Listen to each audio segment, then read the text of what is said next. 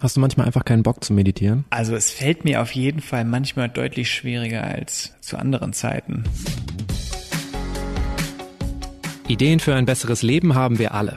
Aber wie setzen wir sie im Alltag um? In diesem Podcast treffen wir jede Woche Menschen, die uns verraten, wie es klappen kann. Willkommen zu Smarter Leben. Ich bin Lenne Kafka und heute besuche ich Giacomo. Mein Name ist Giacomo. Giacomo Fritsche, ich bin 32 Jahre alt. Für mich ist das Achtsamkeitsthema ein persönliches Thema, weil es mir selbst geholfen hat, mit meinem Stress in meinem Leben umzugehen und gleichzeitig ein berufliches Thema, weil ich als Trainer und Coach in Unternehmen Mitarbeiter dabei unterstütze, die Achtsamkeit nutzbar zu machen. Für die Weltgesundheitsorganisation WHO gehört Stress zu den größten Gesundheitsgefahren des 21. Jahrhunderts. Und genau hier setzt Giacomos Arbeit an. Als ausgebildeter Achtsamkeitstrainer hat er im vergangenen Jahr eine Agentur mitgegründet, die nun Unternehmen und Organisationen berät und für deren Mitarbeiter Coachings anbietet. Hier im Podcast verrät Giacomo, welche Routinen helfen, einen stressigen Bürotag zu überstehen und wie man selbst im Gehen meditieren kann. Wie würdest du Achtsamkeit erklären? Achtsamkeit bedeutet, hier und jetzt präsent zu sein, sich selbst zu spüren, seinen Atem zu spüren, seine Körperempfindungen zu spüren, seine Emotionen wahrzunehmen und das Ganze mit einer freundlichen und wohlwollenden Haltung zu unterlegen. Das ursprüngliche Zeichen für Achtsamkeit ist über zweieinhalbtausend Jahre alt und kommt aus China und bedeutet so viel wie Geist und Herz. Das bedeutet also, ich bringe meine Aufmerksamkeit in die gegenwärtige Erfahrung und das bedeutet halt nicht zu dem Meeting, was ich noch habe oder nicht zu dem schwierigen Gespräch am Frühstückstisch mit meiner Partnerin oder meinem Partner, sondern hier und jetzt in die bewusste Erfahrung und fange dann an, eine wohlwollende, wenn nicht sogar mitfühlende Haltung zu entwickeln dem gegenüber, was gerade passiert. Ist das für dich mehr eine Lebenseinstellung oder eine Technik? Ich denke, für mich ist es einerseits eine Technik, weil in dem Moment, wo ich Meditation praktiziere, ich neurowissenschaftlich belegen kann, dass mein Gehirn Netzwerke ausbildet, je nachdem, welche Haltung ich einnehme. Wie als würde man ins Fitnessstudio gehen, ist ein bisschen äh, einfach ausgedrückt, und meinen Bizeps trainieren. Und so kann ich sozusagen durch diese Haltung der Achtsamkeit und des Wohlwollens bestimmte Bereiche wie Muskeln in meinem Gehirn trainieren. Wie bist du zum Thema Achtsamkeit gekommen? Ich bin äh, ursprünglich zum Thema Achtsamkeit gekommen in meiner Kindheit und Jugend, weil meine Mutter Heilpraktikerin ist und sich mit äh, alternativer Medizin viel auseinandergesetzt hat und darum das Thema Meditation nicht weit von dem war, was ich zu Hause auch erlebt habe mit Akupunkturnadeln und Homöopathie und gesunder Ernährung. Ganz konkret habe ich Anfang 20 in meinem BWL-Studium gemerkt, dass ich an einen Punkt komme, wo ich nicht mehr kann, ausgebrannt bin, einen Burnout hatte und dann in einer sehr intensiven Zeit für mich das MBSR entdeckt habe. Was ist MBSR? Magst du es kurz einmal gleich erläutern? MBSR ist ein achtwöchiges Achtsamkeitsprogramm, was seit jetzt fast 40 Jahren umfangreich wissenschaftlich erforscht wurde und gezeigt hat, dass es dabei unterstützt, Stress zu reduzieren und viele weitere positive Effekte. Es heißt Mindfulness-Based Stress Reduction. Es kommt aus Amerika. Es wurde von Professor John Kabat-Zinn entwickelt in Massachusetts an der Universität. Stressbewältigung durch Achtsamkeit zu Deutsch. Und äh, dieses Programm biete ich an. MBSR ist also ein Teil der Achtsamkeit oder ein Weg zur Achtsamkeit zu finden. Ist das richtig? Die Achtsamkeit als solches kommt ja ursprünglich aus dem buddhistischen Kontext. Was John Kabat-Zinn gemacht hat, ist, dass er die Essenz des Training, die mentalen Funktionen und Werkzeuge aus diesem religiösen Kontext herausgenommen hat und in einen säkulären Kontext eingebettet. Und daher ist dieses MBSR-Programm mehr oder weniger der Türöffner auch für die westliche Welt gewesen, sich der Achtsamkeit zu öffnen weil es halt ein säkuläres, wissenschaftsbasiertes Programm war, was Vertrauen erweckt hat. MBSR ist also auch gut geeignet für Leute, die zwar am Thema Achtsamkeit interessiert sind, aber wenig mit Buddhismus oder Esoterik anfangen können. Worauf man sich hingegen schon einlassen muss, das sind Meditationsübungen. Als du mit MBSR begonnen hast, mhm. was hast du da zunächst verändert? Als ich das erste Mal mit dem MBSR in Kontakt gekommen bin, gab es eine klassische Übung, das ist der Bodyscan, der geht circa 45 Minuten. Und da legt man sich hin und da nimmt man von dem kleinen C bis zum Scheitelpunkt jeden einzelnen Bereich des Körpers bewusst wahr. Und ich war Anfang 20 in einem Zustand von dauerhafter Überlastung, sehr angespannt und einsam habe ich mich gefühlt und frustriert. Und jedes Mal, wenn ich 45 Minuten diesen Bodyscan gemacht habe, danach habe ich mich leichter, entspannter und offener gefühlt. Und das war für mich ein Aha-Moment, wo ich gemerkt habe, okay, ich kann also in dem Moment, wo ich meine innere Haltung ändere, mein Wohlbefinden drastisch beeinflussen. Ist dir das leicht gefallen? Für mich war der Moment äh, deshalb günstig, weil ich sehr vieles andere versucht hatte, sehr viel im Außen herumgetan habe und gesucht und probiert etc. und nicht so richtig funktioniert hat, dieses Gefühl von ja Frieden, Gelassenheit und Fülle in mir zu erleben. Und in dem Moment war der Effekt für mich sowas Schönes, dass ich gerne diese Strapaze, die es am Anfang auch ist, weil es so ungewohnt ist, in der Meditation zu sitzen, äh, oder zu liegen für 45 Minuten gerne auf mich genommen habe. Wie bist du dann weiter vorgegangen? Dann habe ich mich entschlossen, relativ frühzeitig diese Ausbildung zum MBSR-Lehrer äh, anzugehen, wo ich mit einer Gruppe von Menschen, die committed waren, sich diesem Thema wirklich anzunähern, für anderthalb Jahre in einem intensiven Prozess war, wo wir angeleitet halt die Übungen vor allem halt auch selber praktiziert haben um aus der Selbsterfahrung dann unsere Erfahrung mit unseren TeilnehmerInnen teilen zu können. Hast du am Anfang auch irgendwas falsch gemacht? Hast du dich überfordert? Wenn ich jetzt so ein paar Fallstricke aufzählen sollte, dann wäre der erste Punkt sicherlich der, dass jeder, der anfängt mit der Achtsamkeit Erfahrung zu machen, den Fehler begehen könnte, einen zu hohen Anspruch daran zu haben gleich so einen ruhigen Geist zu bekommen und keine Gedanken mehr. Es ist relativ unrealistisch. Also wenn es jemand schafft, der soll er sich bitte bei mir melden. ja, die Sache ist so für mich als Großstädter oder ja, im, im modernen Leben, dass, dass es vielmehr darum geht, mir darüber bewusst zu werden, dass mein Geist umherwandert. Ja, und so gut es geht, eine Konzentration aufzubauen und eine Präsenz ja, Momente von Präsenz und Konzentration. Und natürlich werden die länger und erfüllender und tiefer mit der Zeit des Übens, auf jeden Fall. Und das ist auch in meinem Leben so und dafür bin ich sehr dankbar. Hast du manchmal einfach keinen Bock zu meditieren? Also es fällt mir auf jeden Fall manchmal deutlich schwieriger als zu anderen Zeiten. Ja. Wann ist das? Wenn ich selbst viel auf dem Plan habe für die Arbeit, wenn ich mich gerade mit meiner Verlobten gestritten habe und wütend bin, ja, dann äh, sind das Momente, wo ich persönlich die Tendenz habe, wegzurennen, alles zu überdecken und überhaupt nicht achtsam zu sein. Wären das nicht die Momente, wo du sie am meisten brauchst, die Meditation? Du hast es verstanden. Was hilft dir dann äh, trotzdem ab und zu zu meditieren? Zum einen habe ich äh, die luxuriöse Situation, dass ich halt relativ viele Achtsamkeitskurse gebe und beruflich halt dazu verpflichtet bin zu meditieren, ob ich mich nun gerade gestritten habe oder nicht. Und auf der anderen Seite ist es natürlich auch meine Routine. Für mich ist es gehört es dazu, äh, morgens, bevor ich aus dem Haus gehe, mich mindestens äh, 20 Minuten, 30 Minuten äh, hinzusetzen und zu meditieren. Aber dabei bleibt es nicht. Selbst während des Arbeitstages nimmt sich Giacomo Zeit für Meditationen. Und auch mich hat er während unserer Aufnahme zum Meditieren eingeladen. Und dann äh, bringen wir erstmal unsere Aufmerksamkeit gleich zum Klang der Glocke.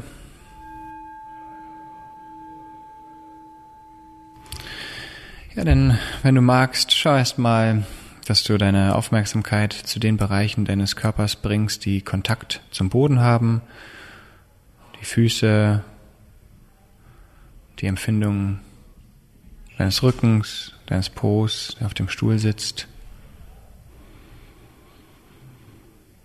Und dann erforsche einmal, wo in deinem Körper du gerade deinen Atem spüren kannst. Vielleicht an den Nasenöffnungen, vielleicht an der Bauchdecke. Und dann fokussiere dich, so gut es geht, für die nächsten Momente auf das Ein- und Ausatmen auf die Bewegung deiner Bauchdecke, das Heben und Senken. Und immer wenn dein Geist wandert, registriere das und komm zum Atem in die gegenwärtige Erfahrung zurück. Und wenn die Meditation gleich zu Ende geht, dann nimm den Moment Zeit, um langsam deine Augen wieder zu öffnen, wenn sie geschlossen waren. Und dich etwas zu strecken und zu recken, wenn du das Bedürfnis hast. Krass. Kannst du dich wirklich auf das konzentrieren? Also ich habe jetzt während der ganzen Meditation ganz viel Trubel im Hintergrund gehört. Zur Erklärung, wir sitzen hier in einem Coworking Space. Hier sind bis zu 3000 Leute, hast du mir, glaube ich, vorhin erzählt. Kannst du das ausblenden? Äh, nein. Und das Gute ist, dass es da auch nicht in der Achtsamkeitsmeditation darum geht, sondern es geht darum, freundlich mit sich selbst, so gut es geht, den Atem zu fokussieren und in die gegenwärtige Erfahrung zu kommen und dabei zu beobachten, wie schnell unser Geist abgelenkt ist. Ja. Was bewirkt es in meinem Körper, wenn ich es gut hinbekomme? Ja. Also das Ziel ist, die Fähigkeit zu entwickeln, freundlich wahrzunehmen, dass der Geist total unruhig ist und dann mehr und mehr Momente von Präsenz zu kultivieren. Also sich im Grunde das bewusst zu machen. Korrekt. Die Meditation der Achtsamkeit dient dazu zu verstehen, wie der eigene Geist funktioniert. Und in dem Moment, wo wir uns darüber bewusst werden, dass unser Geist wandert, wenn zum Beispiel Geräusche jetzt gerade im, Büro neben uns sind, in dem Moment, wo uns das bewusst wird, haben wir die Möglichkeit zu üben, uns darum zu bemühen, die Aufmerksamkeit dahin zu richten, wo wir sie gerade haben wollen. Und für die Meditation, die wir jetzt gerade gemacht haben, waren es unser Atem und unsere Körperempfindung. Und so können wir Herr über unsere eigene Aufmerksamkeit werden es geht ums Bewusstwerden und das Schöne dabei ist, dass während ich diese Übung mache, ich als Nebeneffekt habe, dass mein Geist ruhiger wird. Warum glaubst du denn, hat Achtsamkeit so eine gesellschaftliche Bedeutung bekommen? Warum ist es ja fast schon ein Modewort geworden? Weil sich unsere Lebenswelt, unsere moderne Lebenswelt deutlich verändert hat in Bezug auf neue Medien, der Gebrauch des Smartphones, der Kommunikation, der Digitalisierung, insbesondere natürlich auch im Arbeitskontext, ist unsere Aufmerksamkeit einer Vielzahl von Reizen ausgesetzt.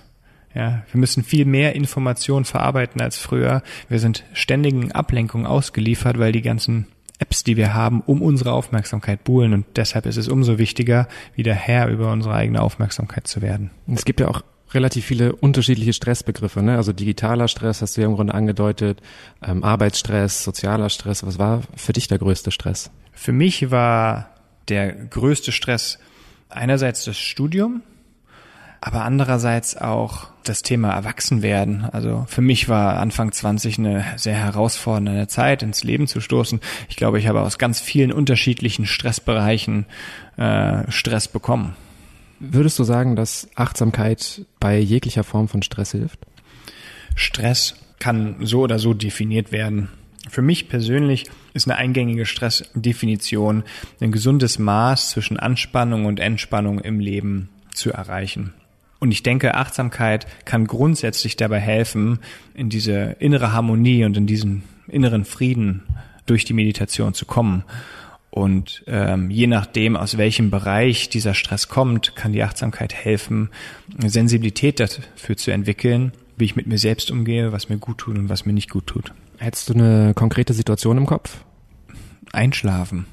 Ich weiß es aus eigener Erfahrung, wenn man nicht einschlafen kann, das stresst sehr. Genau, also in dem Moment, wo ich merke, dass ich angespannt bin, äh, viel noch in Gedanken äh, mich, mich bewege und nicht loslassen kann. Und in dem Moment, wo ich dann in die Achtsamkeitsmeditation gehe, das, das heißt, das kann ich auf dem Sitzkissen machen oder ich kann einfach einen bewussten Spaziergang im Park machen, um mehr in die Entspannung zu kommen, mehr ins Loslassen zu kommen, um mehr in die Gegenwart zu kommen, um mehr in die Haptik zu kommen. Ich kann das Geschirr spülen, ich kann mich körperlich erfahren und das bringt mich zur Ruhe. Aber wenn du einschlafen willst, würdest du doch keinen Spaziergang im Park machen vorher? Äh, schon, um abzuschalten, um meinen Körper zu spüren und mich noch ein bisschen zu bewegen. Wie meditiert man im Gehen? Also im Sitzen meditiere ich, indem ich meine Aufmerksamkeit auf meinen Atem und auf meinen Körper zuallererst richte und später dann auch auf meine Emotionen und auf meine Gedanken. Und genau das Gleiche funktioniert auch im Gehen. Ich schaue einfach, dass ich bewusster wahrnehme, wie mein Fuß auf dem Boden aufsetzt. Ich spüre meinen Körper, ich spüre den Wind an meiner Haut. Aber den meisten Menschen begegnet Stress nicht erst abends, sondern tagsüber wenn die Deadline naht oder drei Aufgaben gleichzeitig anstehen.